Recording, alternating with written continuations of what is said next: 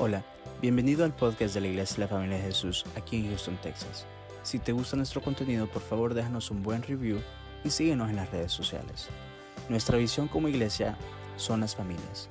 Esperamos que este episodio sea de mucha bendición para tu vida. Somos tu familia. Que si somos honestos con, gracias Johnny, con todo lo que haya pasado en los últimos días, creo que nos damos cuenta que en realidad ha sido una lucha. Quizás no una lucha física, pero sí una lucha en cuanto tratar de entender y luchar con verdades y principios bíblicos y comparando aquellas cosas con lo que está pasando con nosotros. Un buen ejemplo, o sea, quizás todos, la mayoría han luchado de entender cómo es posible que Dios ha permitido que llevó a nuestro querido pastor. ¿Cómo es posible que Dios ha permitido que esos casi dos años de pandemia y que cada vez hay otra variante, hay otra noticia de miedo, de ansiedad?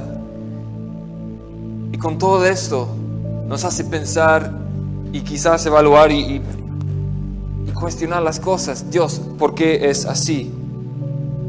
Sin embargo, Ahora voy a hacer una pregunta a ustedes. Y pueden levantar la mano o por lo menos pensar. ¿Cuántos aquí piensan que según el mundo, o sea, según las noticias, la media y todo del mundo, que estamos en tiempos de claridad y prosperidad? ¿Y cuántos piensan que según el mundo, las noticias del mundo, la media y todo, estamos en tiempos de oscuridad y desierto? Yo creo que la mayoría, yo creo que según el mundo, según lo que todos nosotros vemos, quizás aún de estar aquí en los Estados Unidos, quizás el país más próspero de todo el mundo, aún así has, has sentido que estamos en una sequía, en tiempo de sequedad, en un desierto. Y muchas veces nosotros, nuestro clamor es pedir que Dios nos quite, que Dios nos ayude, que Dios nos saque de nuestra situación, de esta sequedad, de este desierto, y nos lleve a pastos delicados. Ahora vamos a ver que en cuanto el lugar de intimidad con Dios, en realidad tiene mucho que ver con el desierto. Yo sé que por ahora quizás suena casi como herejía, pero ya vamos a ver y voy a utilizar una palabra bien clave que es repetida muchas veces en todo el Antiguo Testamento. Es una palabra hebrea y es midbar. Midbar. Y yo también les animo que cuando ustedes estudien la palabra, cuando lean la palabra de Dios, las sagradas escrituras, que no solo lo lean de entender lo que está diciendo el versículo o contexto, sino también las palabras, especialmente las palabras claves, que quizás nosotros saltamos y no nos ponemos mucha atención. Sin embargo, aquellas palabras, especialmente en el idioma original, en el hebreo, en el arameo o en el griego, tienen mucho significado, eh, tiene mucho significado y eso nos, nos ayuda de profundizar nuestro entendimiento y que sea una gran revelación. Y eso es lo que vamos a hacer, primero Dios, en esta mañana. Vamos a Deuteronomio 32, versículo 9 en adelante. Deuteronomio 32, 9 dice así, porque la porción de Jehová es su pueblo, Jacob la heredad que le tocó. Le halló en tierra de qué? De desierto y en yermo de horrible soledad. Lo trajo alrededor, lo instruyó, lo guardó como la niña de su ojo como el águila que excita su nidada, revolotea sobre sus pollos, extiende sus alas, los toma, los lleva sobre sus plumas. Jehová solo le guió, y con él no hubo Dios extraño. Lo hizo subir sobre las alturas de la tierra y comer los frutos del campo. Le dio a gustar miel de la peña y aceite del duro pedernal. No sé cuántos de ustedes estaban el miércoles pasado cuando prediqué, pero estaba hablando mucho acerca de las plantas, de ser como un árbol, de profundizar sus raíces, de llegar y conseguir agua y nutrientes de la tierra, pero también de entender que el propósito es de ser fructífero, de llevar fruto. Y aquí también vemos que Dios está hablando a su pueblo, a su pueblo apartado, a su amada, y está diciendo, nos hizo subir sobre las alturas de la tierra y comer los frutos del campo. Lo dio gustar miel de la peña y aceite del duro pedernal. O sea, así como es una manzana, quizás no es la gran cosa, pero entendiendo el significado y el símbolo del fruto, de que Dios quiere que nosotros seamos hombres y mujeres fructíferos, que nosotros podemos llevar fruto, tanto el fruto del Espíritu, pero también fruto en cuanto a animar y alcanzar a otros y de traerlos a los pies de Jesús. Volviendo al versículo 10 de este pasaje de Deuteronomio 32, y ahí voy a pedir que lo ponga eh, el zoom de esta palabra de Midbar. Ahí, bueno, y también rapidito, para todos aquellos que quizás no saben dónde ir o, cómo se puede estudiar, sacar el significado original. Eh, después lo puedo eh, avisarles una página web que ahí tiene como todo esto, que tiene una traducción tanto del inglés como al hebreo y al griego, el arameo, y ahí se puede entender exactamente qué significa y cómo los autores y también los traductores lo han o quizás cambiado o han usado, utilizado un significado que quizás no era el significado exacto que quería el autor original. Eh, pero aquí vemos que esto es el hebreo y es y bueno y también la traducción es que ellos como no ocupen la A, E, I, O, U, pero ahí, o sea, reconociendo cómo se puede poner, es midbar. Eso es midbar. Y en inglés es wilderness, pero también como desierto. Así que, ¿pero qué significa? O sea, sí, está bien, el desierto, el lugar árido, pero ¿qué tiene que ver? Primero, hay, hay, tres, hay tres definiciones, o mejor dicho, hay una definición, pero hay tres perspectivas. Y según los rabinos, los escribas, los, los que estudian la palabra y la historia, entienden que hay dos sustantivos y un verbo. la primera definición, literalmente en sí, midbar es la boca. Es el órgano de la palabra, el habla, la boca. Midbar es boca. Segundo, significa desierto, lugar árido. Desierto, lugar árido. Y en tercer lugar, también se entiende como un verbo, que muchos piensan que también da esta palabra, midbar, es un verbo que da el sentido de mandar, guiar o aún manejar a sus animales a un lugar predeterminado. El ejemplo es como un pastor que quiere llevar sus ovejas o su ganado a otro lado, de recibir del río o conseguir agua o aún quizás comer del pasto.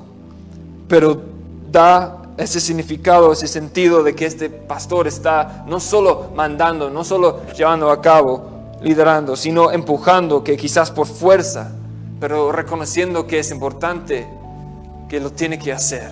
Así que vemos en esta sola palabra, en esos cinco, cuatro símbolos, Midbar, que sí es desierto, pero en realidad es mucho más profundo que esto, que también es, significa boca, pero mejor dicho, el órgano de donde inicia el habla también el desierto, lugar árido, y también de mandar guiar,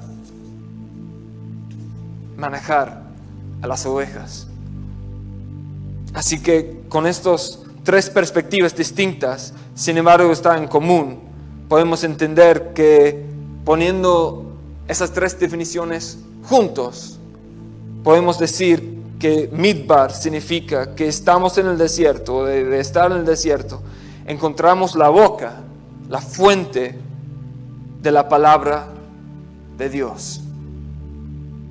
También entendemos que por esa misma palabra, Él es quien nos lleva, Él es quien nos guía por su palabra de este lugar de encuentro, fuera de cualquier otra distracción, en este lugar árido. Quizás es el lugar y aún un estado ideal de recibir y tener un encuentro íntimo con Dios. El desierto, o sea, el lugar árido, es donde Dios se puede revelar y hablar a sus íntimos. No a todos, no a cualquier persona, no una persona en cualquier estado o aún en su comodidad. Pero sí, es posible que Dios lo haga así. Pero en el desierto, en el lugar árido, donde no hay frutos, donde no hay árboles, ahí es donde Dios lleva y Dios puede revelar a sus íntimos, usando su palabra que es viva y eficaz, no dependiendo de nuestras circunstancias, de nuestro alrededor, porque no se puede, en el desierto no se puede, sino dependiendo solamente de Él y de su palabra. ¿Y por qué digo esto? ¿Qué ejemplo hay? Ya vamos a ver varios ejemplos de hombres en el Antiguo Testamento que Dios tuvo que usar este proceso de llevarle al desierto, a este lugar árido, para, para revelar su voluntad. Por ejemplo, tenemos a Abraham. Abraham le habló en el desierto, le dio y le hizo ver al cielo y contar las estrellas. También tenemos a Moisés. Con Moisés dos veces. Primero con la zarza ardiente en Éxodo 3, apacentando Moisés las ovejas de Jetro, su suegro, sacerdote de Madián, llevó las ovejas a través del desierto y llegó hasta Oreb, monte de Dios. Llevó las ovejas a través del desierto y llegó hasta Oreb, monte de Dios. Ahí, como estamos diciendo, este entendimiento de la palabra midbar, de llevar las ovejas, de un pastor llevando sus ovejas, pero llevándolo hasta el desierto. Y no solo esto, que Moisés, que llegaba a Oreb, monte de Dios. También después tenemos Moisés, con el segundo, que él fue llevado con su pueblo saliendo de Egipto, llegando al monte de Sinaí. Después, y él pasó 40 días en ese desierto, en este lugar árido, pero enfrentado con la gloria manifiesta de Dios en el monte de Sinaí. Pero saben una cosa, quizás muchos se olvidan que el monte Oreb y el monte Sinaí, para casi todos, es el mismo monte. Solo tiene dos significados y muchas veces en el hebreo el monte Sinaí es más hacia el lado de algo específico como donde da la ley.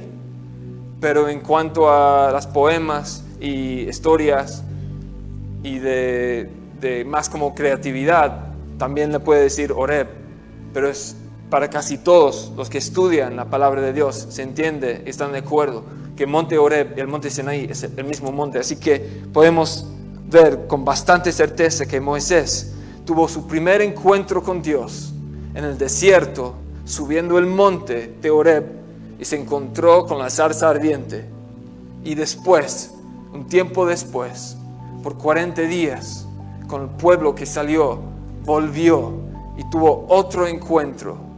Y esta vez su rostro era resplandeciente porque estaba cara a cara con Dios por 40 días.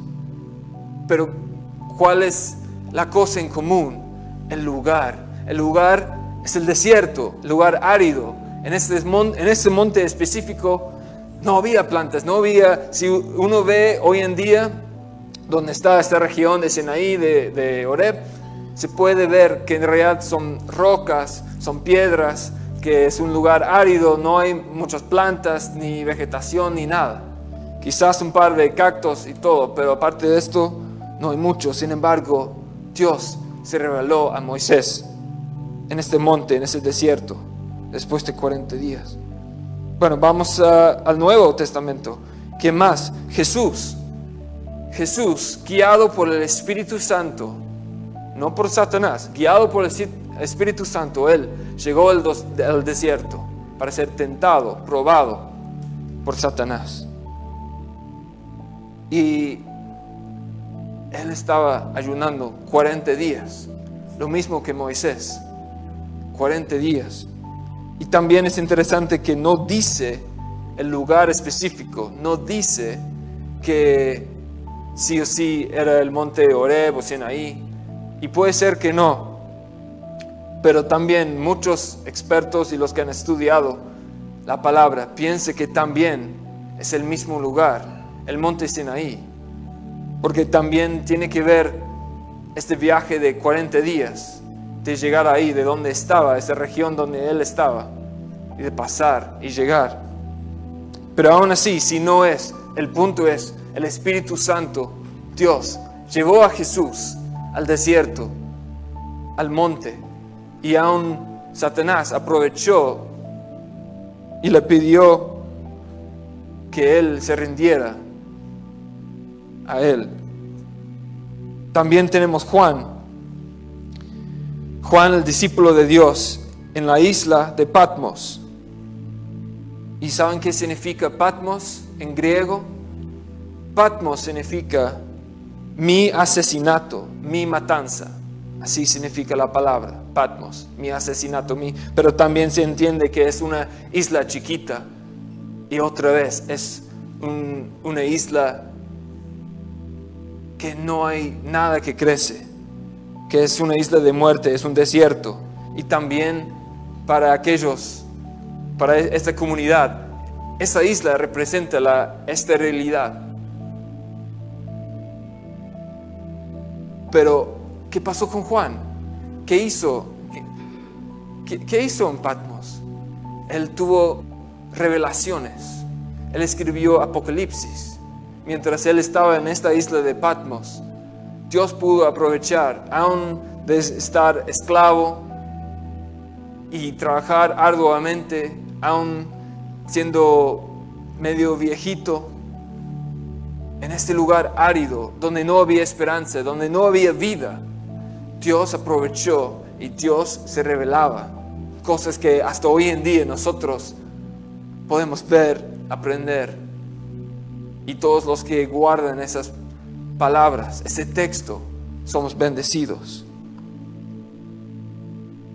No hay que tener miedo, no hay que evitar este estado, esta temporada de estar o pasar por el desierto, sino hay que entender que esto es un viaje critical, importante, de pasar, llegar al desierto para escuchar y tener intimidad con Dios. Midbar, midbar,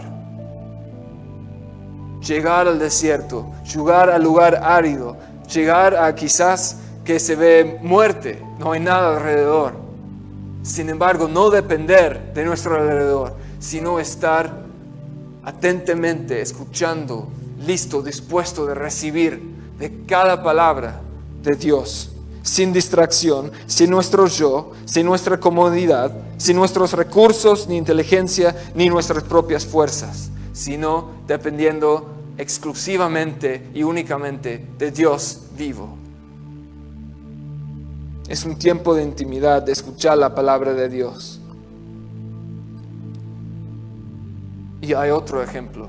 Y eso fue una revelación que yo, muchas veces yo había leído y yo sé más o menos la historia de Moisés, de Abraham, de Jesús eh, y de estar tentado en el desierto y también de Elías.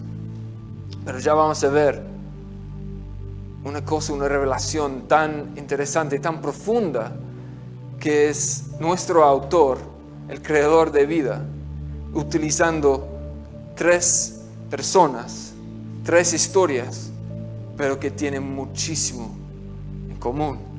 Vamos a Elías, vamos a 1 de Reyes 19.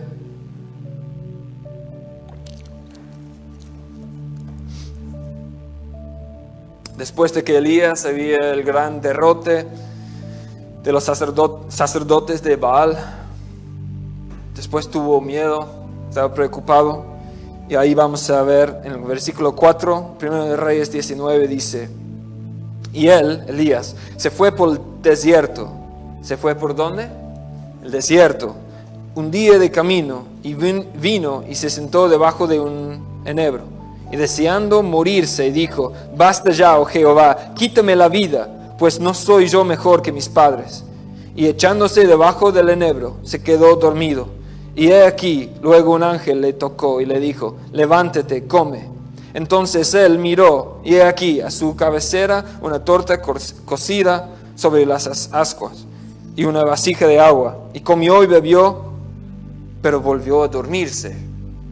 Y volviendo el ángel de Jehová la segunda vez, lo tocó diciendo, levántate, come, porque largo camino te resta. Se levantó pues y comió y bebió, y fortalecido con aquella comida, caminó cuarenta días y 40 noches. ¿Cuánto tiempo? 40 días y 40 noches. ¿Hasta dónde? Oreb, el monte de Dios. O sea, a Sinaí. Podemos ver que es como un, un reflejo de Moisés. Que 40 días, 40 noches, él que iba por el desierto ayunando y llegó al desierto, a esa región de Oreb estaba en un desierto. Este ángel dos veces le dio su alimentación, comió, bebió, se, descansó y luego iba a otro desierto, a otro lugar árido, pero específicamente al monte de Dios, al monte Oreb. Versículo 9, el encuentro con Dios. Y allí se metió en una cueva donde pasó la noche, y vino a él palabra de Jehová, el cual le dijo, ¿qué haces aquí, Elías?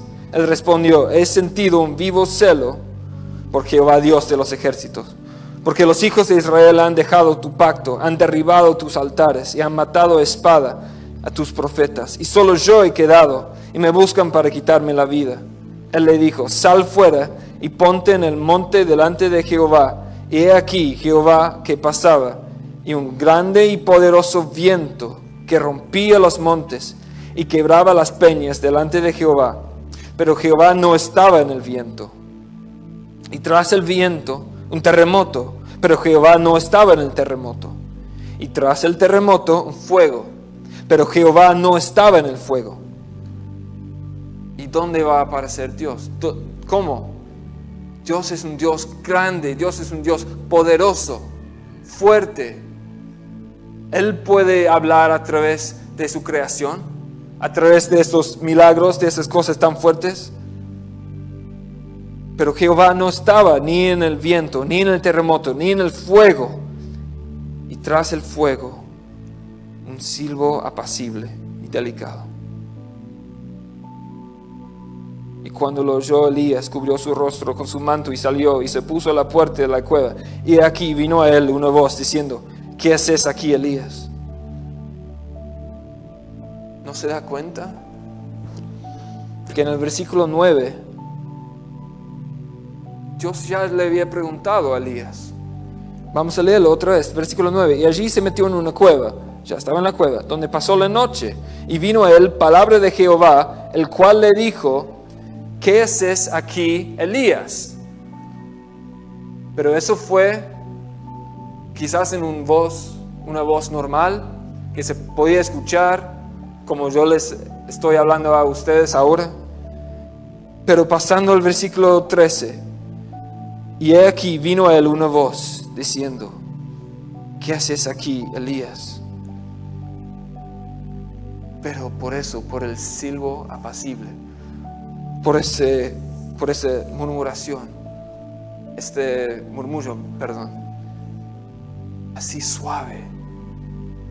Y creo que muchas veces nosotros, y yo también soy culpable de pensar de que voy a arrodillarme, voy a estar dispuesto y listo de querer recibir de Dios. Y yo estoy pensando que Dios me va a hablar, me va a decir ciertas cosas. Pero en realidad quizás no estamos con todo nuestro ser dispuesto de recibir y, y tener un verdadero encuentro con Dios. Porque Elías, después del gran milagro que él hizo, que ya estaba en la cueva, miedo, de tener miedo. Y primero Dios le pregunta, ¿qué haces aquí, Elías? ¿Qué haces? Y después, ¿qué haces aquí, Elías? Cuando Dios te pregunta y tiene que repetir la misma pregunta, es porque no estamos en el mismo nivel, no estamos conectados bien, no estamos entendiendo qué es que Dios quiere que nosotros podamos responder. A veces ha pasado que, que yo quiero tener un encuentro con Dios, y no siempre, pero también como el ejemplo de nuestro pastor, Roberto Quijano, y yo sé que muchas veces él hablaba y predicaba de apartar un lugar y muchas veces él iba a su closet y él postrado oraba, leía, clamaba a Dios por él, por su familia, pero también por ustedes, por esta iglesia. Y yo también quería seguir con este gran ejemplo que él dejó. Y ahora en, en nuestra casa hay un closet y en este closet yo puedo, después de todo, después de tener quizás un día largo y difícil, puedo arrodillarme, leer la Biblia, orar a Dios y también estar ahí, quieto, de escuchar de Él. Pero creo que también ha pasado a veces que Dios me hace lo mismo. ¿Qué haces aquí, Jason? Y como al principio es como, bueno, es obvio, primero usted es el Señor, usted sabe todas esas cosas, usted sabe por qué estoy aquí. Pero después, ¿qué haces aquí, Jason? ¿Qué hacen aquí ustedes? Sí, Dios es poderoso, sí, Dios puede usar cosas grandes de ser un gran cambio, también, tanto en nuestra vida como en la vida de los demás, en este país, en este mundo. Pero muchas veces nosotros debemos entender que las batallas, que nuestras peleas, si queremos ganar la victoria, hay que estar de rodillas. Hay que buscar esa intimidad, ese lugar de encuentro con Dios y estar dispuesto de responder, no con nuestra mente, sino con nuestro corazón ¿qué hacen aquí? ¿Por qué quieren tener un encuentro conmigo? Dice el Señor. Y esta pregunta es para ustedes. ¿Qué hacen aquí? ¿Qué hacen en esta iglesia? ¿Qué hacen en, tus devocionales? En tu tiempo apartado para Él. No hay que buscar, no hay que preocuparnos por señales o aún revelaciones ahí por cosas físicas evidentes, tan obvias, sino aprender a conocer la voz del pastor, este suave murmullo, este apacible susurro de Dios. Algo tan delicado, pero tan importante. Y bueno, no solo Elías en este ejemplo, porque ya vimos que tanto Moisés como Elías, los dos, fueron llevados al desierto que en el caso de Moisés, 40 días en el monte de Sinaí recibiendo los 10 mandamientos.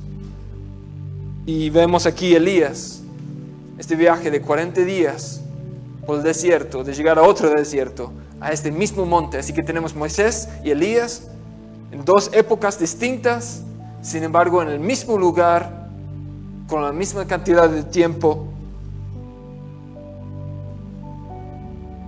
pero eh, no se, no se cumplió ahí.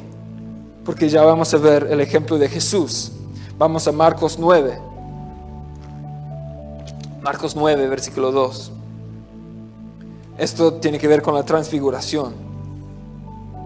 Versículo 2. Seis días después, toma Jesús consigo a Pedro, a Jacobo y a Juan, y se los lleva a ellos solos aparte a un monte alto. ¿A dónde? A un monte alto y se transfiguró delante de ellos y sus vestiduras se volvieron resplandecientes, sumamente blancas, cuales ningún lavador de este mundo puede emblanquecerlas así. Y se les apareció, a ver, vamos a ver quiénes aparecieron ahí. ¿Y se les apareció quién? Elías, junto con quién?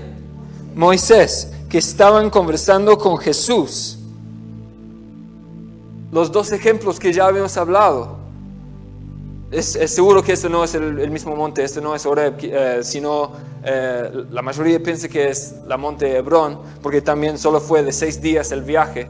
Y bueno, eh, en cuanto al ser humano no se puede llegar ahí porque toma alrededor de 40 días de llegar a Monte Sinaí. Pero el punto es, es lo mismo. Ahí están, en el lugar árido, rodeado de rocas, piedras, no con plantas, no es un lugar cómodo.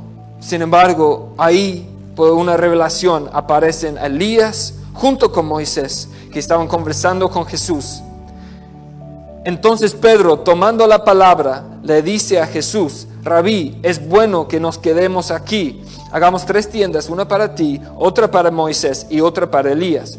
Pues no sabía qué decir, ya que les había entrado gran espanto. Entonces se formó una nube que les hizo sombra, y de la nube salió una voz, Este es mi Hijo el amado, escuchadle.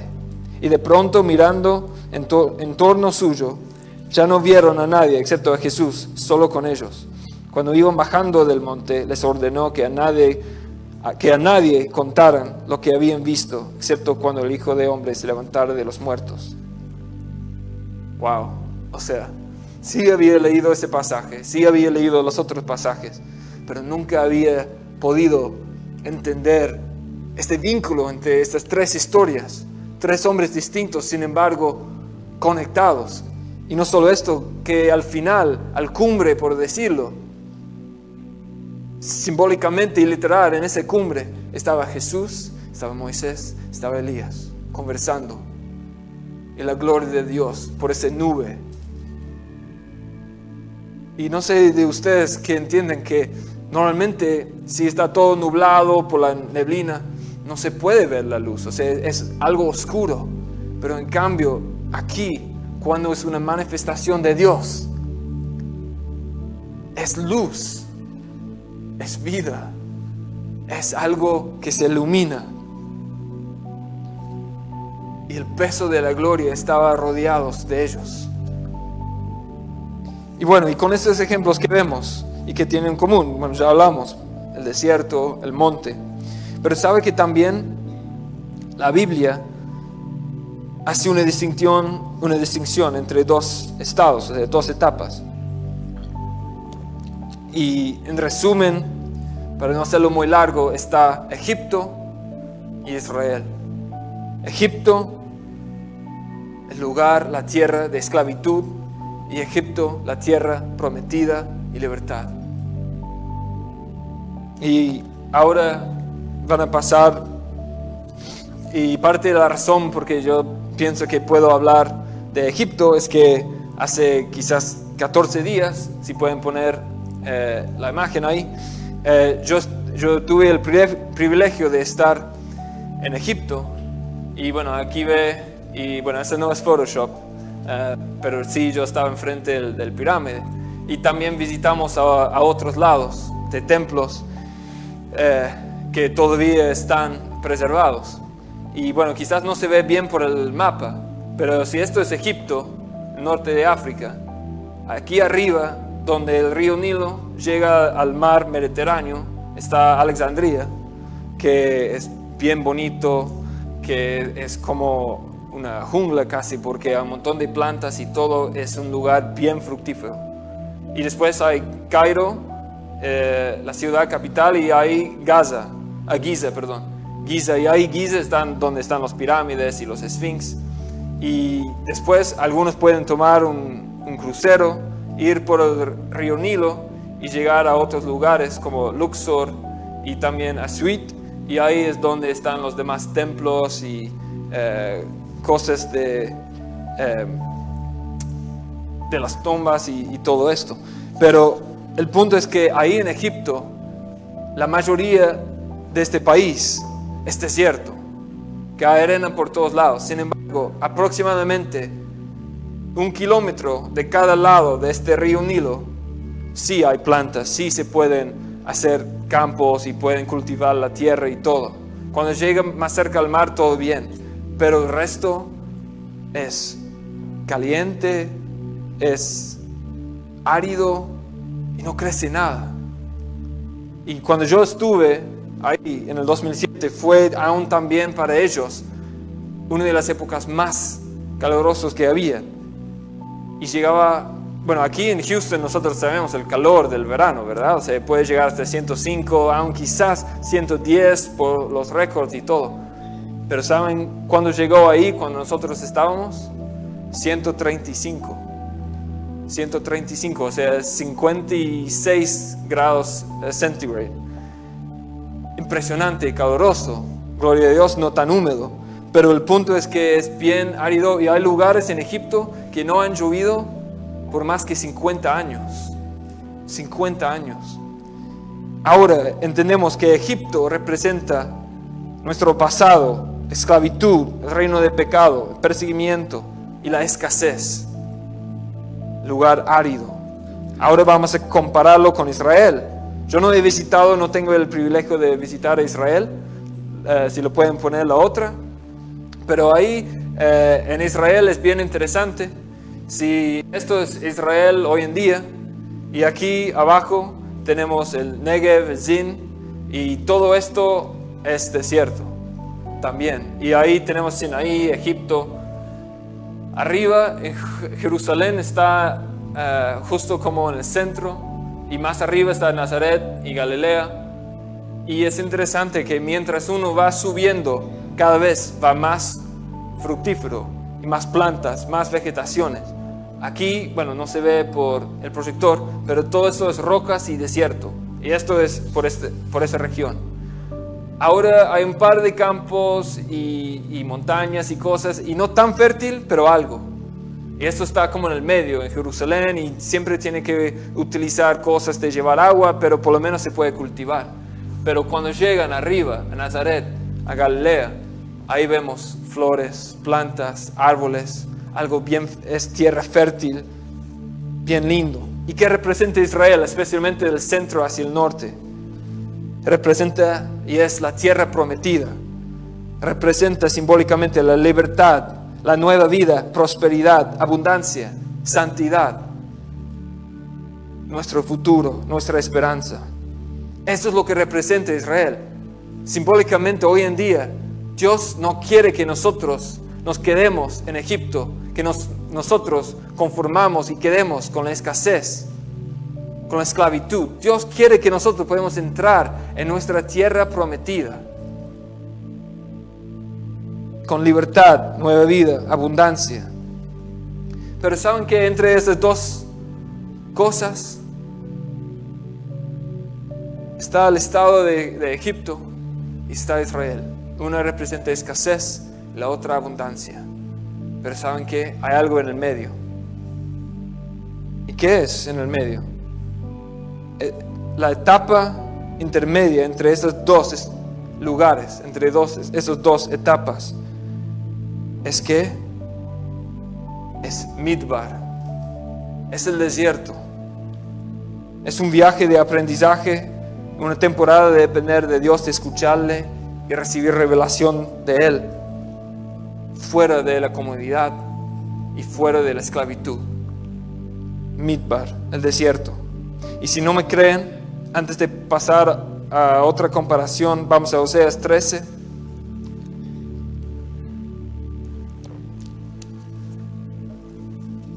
Oseas 13 dice, el versículo 4, mas yo soy Jehová tu Dios desde la tierra de Egipto. ¿De dónde? De Egipto. Y no conoces otro Dios fuera de mí, fuera de, mí no hay Salvador. O sea, este versículo, empezando en Egipto, o Dios estaba diciendo lo de Egipto. El 5, yo te conocí en el, ¿dónde? En el desierto, en tierra de gran sequedad. Ya vemos que estaba en Egipto, pero pasan por el desierto. Y luego, ¿y qué pasó cuando pasó por el desierto y llegó a la tierra? Versículo 6. Cuando eran apacentados, se saciaron, se saciaron y se ensorbeció su corazón. Por esta causa se olvidaron de mí, de estar en la tierra prometida. Si, no, si uno no tiene mucho cuidado, se van a saciar y ya no va a depender de Dios. Y por eso, si pueden poner la otra imagen, por favor, entendemos que no es simplemente salir de Egipto, de esclavitud y escasez, y llegar directamente a la tierra prometida. Hay que pasar por el desierto, donde uno depende de Dios. Hay que pasar por este lugar árido, como Moisés, como Abraham, como Elías, como aún Jesús. Aquí es donde sí o sí no hay otra opción sino de depender de Dios. Sí hay que salir de Egipto, de la esclavitud, y llegar a la tierra prometida. Pero a veces es necesario pasar o volver al desierto.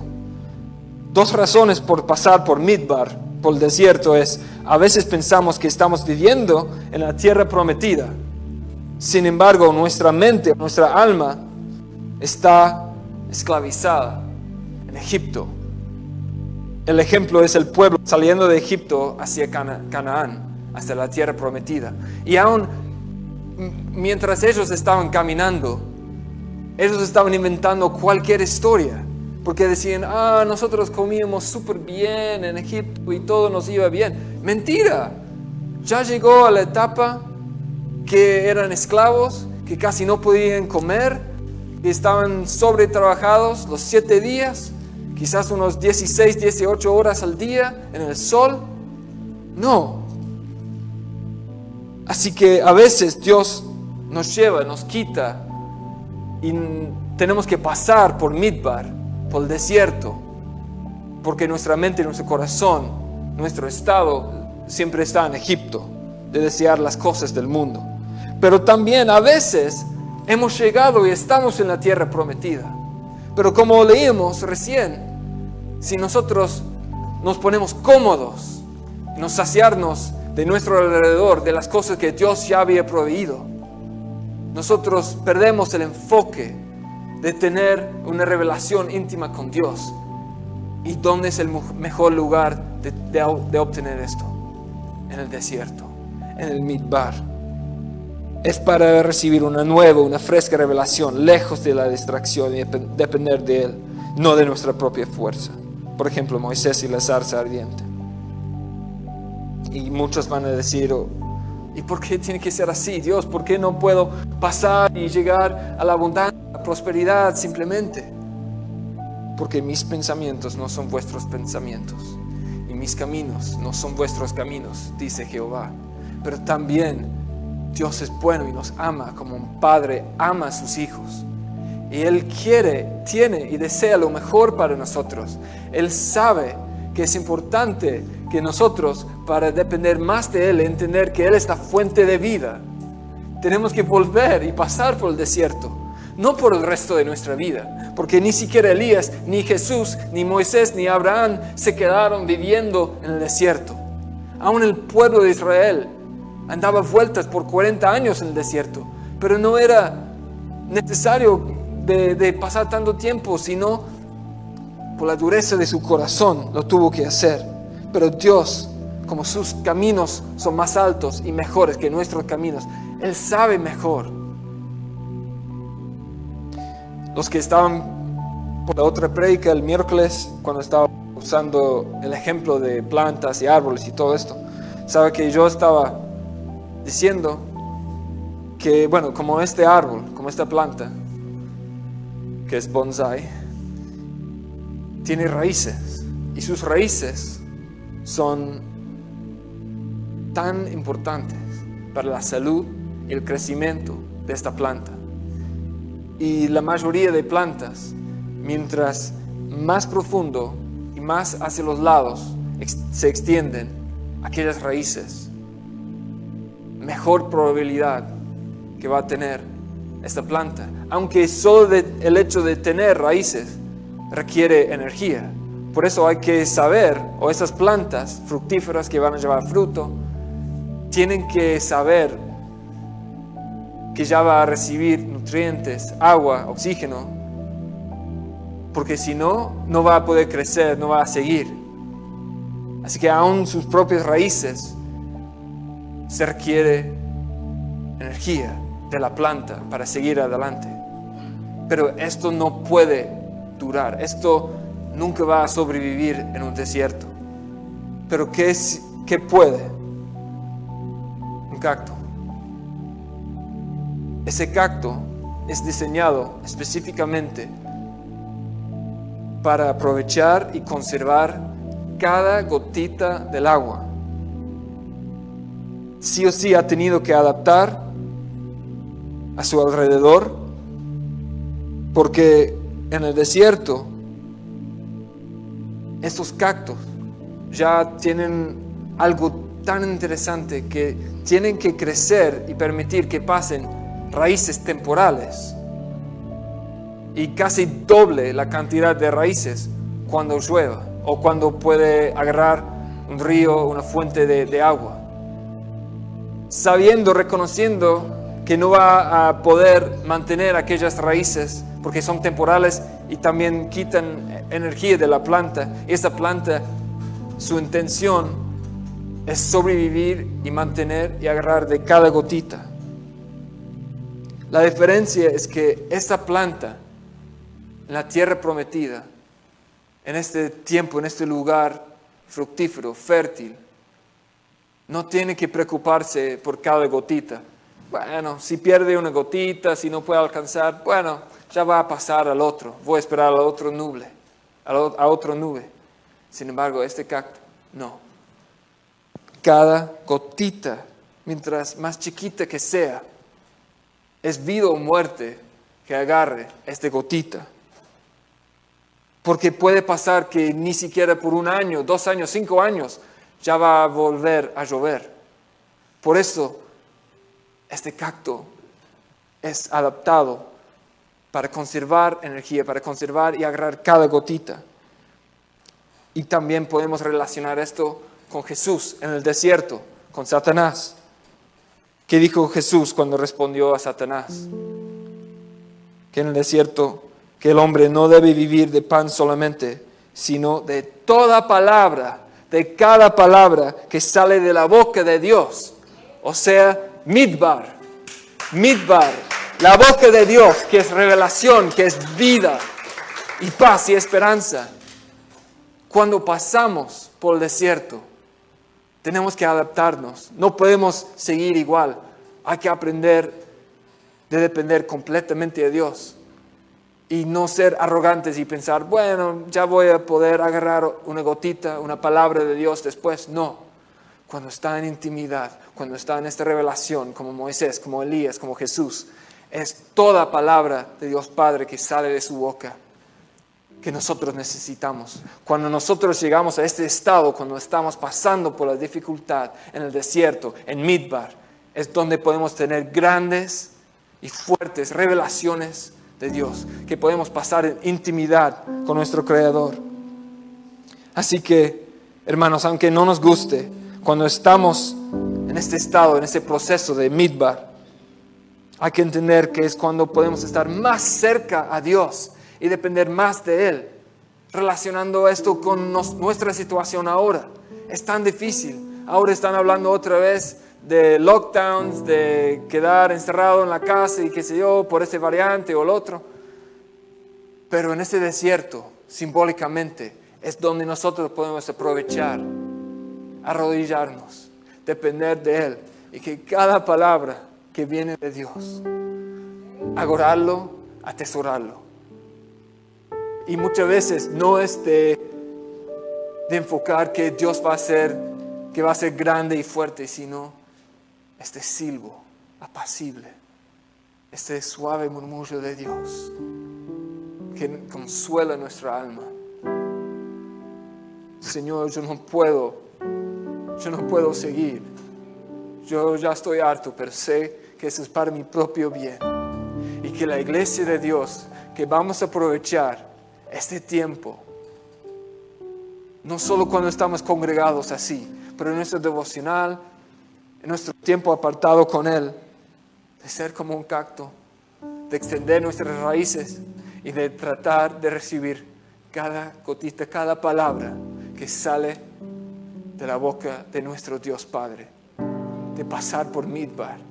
Y solo por un tiempo, porque después de tener este gran encuentro, podemos volver a la tierra prometida y ser fructíferos y ayudar que la tierra sea fértil a los demás también. Y que no solo nosotros, sino a otros. Y que nosotros, volviendo a ser plantas y árboles, que sean fuertes y firmes, que extienden sus ramas para ser de bendición para otros.